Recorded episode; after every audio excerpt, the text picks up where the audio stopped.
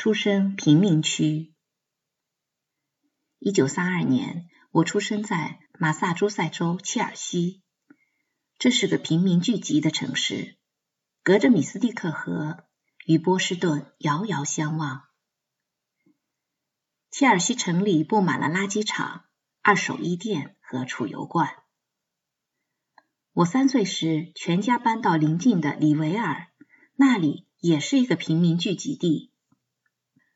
由于坐落在萨福克唐斯赛马道和万德兰赛狗道之间，里维尔市里随处可见小本钱的赌徒、赌马人和形形色色的粗鄙之人。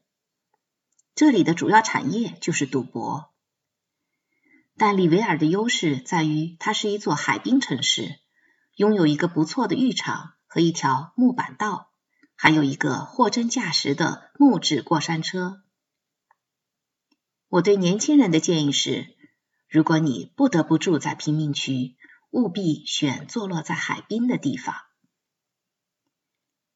喜剧演员山姆·莱文森回忆他在布鲁克林度过的孩提时代时，对艾德·沙利文说：“那时我们其实很穷。”但我们自己并没有意识到，这句感人肺腑的话语却与我的经历不符。我们贫穷过，而且完全知晓。对于那段经历，我有着栩栩如生的记忆。没有供暖设备的严冬，为了驱逐寒意，我们饿着肚子早早上床，用毛毯和大衣把自己裹得严严实实。没有钱修补鞋底的破洞，我只能把硬纸板塞进鞋里。没钱买新衣，总是穿哥哥嫌小的旧衣服。我记得有一次因为拖欠房租，我们被迫半夜搬家。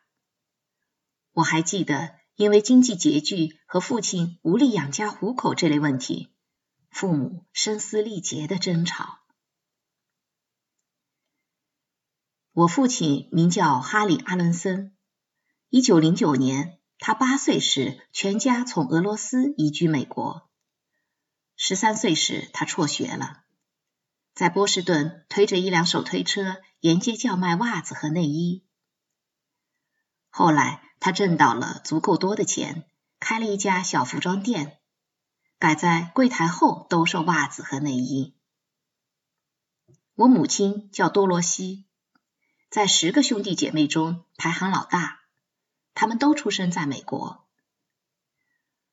母亲的父母也是俄罗斯移民，其父本范戈尔德是个裁缝，靠着经营一家名叫范戈尔德店最棒的男士晚礼服出租店，逐渐跻身中产阶级。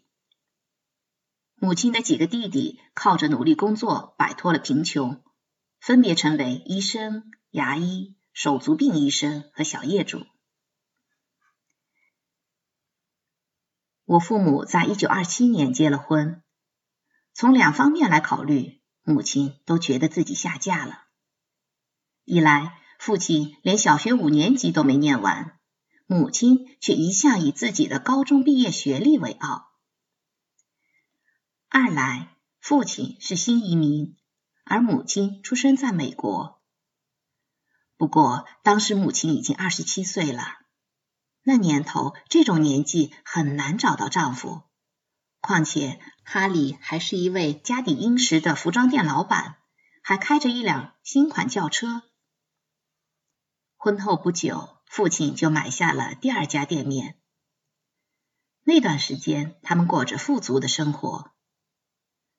对于从手推车叫卖起家到拥有自己店铺的奋斗经历，父亲倍感自豪。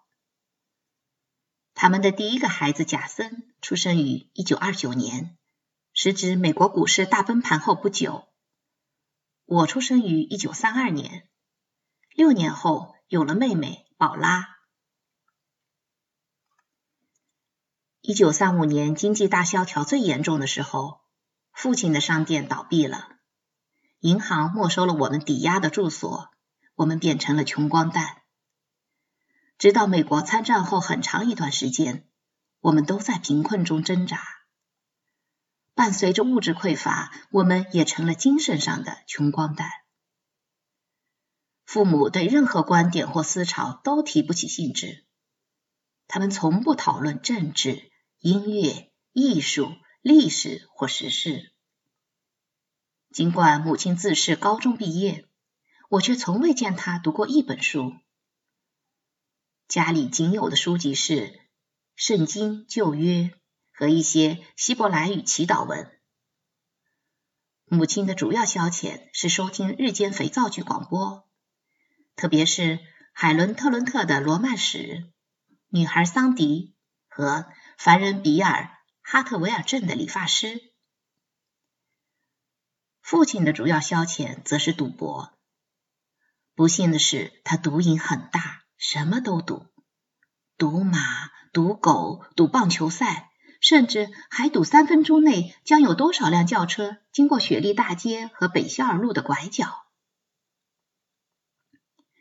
母亲一直不能原谅父亲让全家沦落到一贫如洗的境地，他将之归咎于父亲好赌以及缺乏经商才能。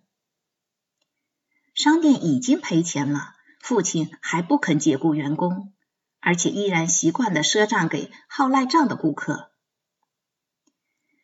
一旦这些家伙挣了钱，就会到别家商店购物，根本不用和你打照面。母亲斥责父亲道。况且自己家都三餐不济，你哪有钱给员工发工资？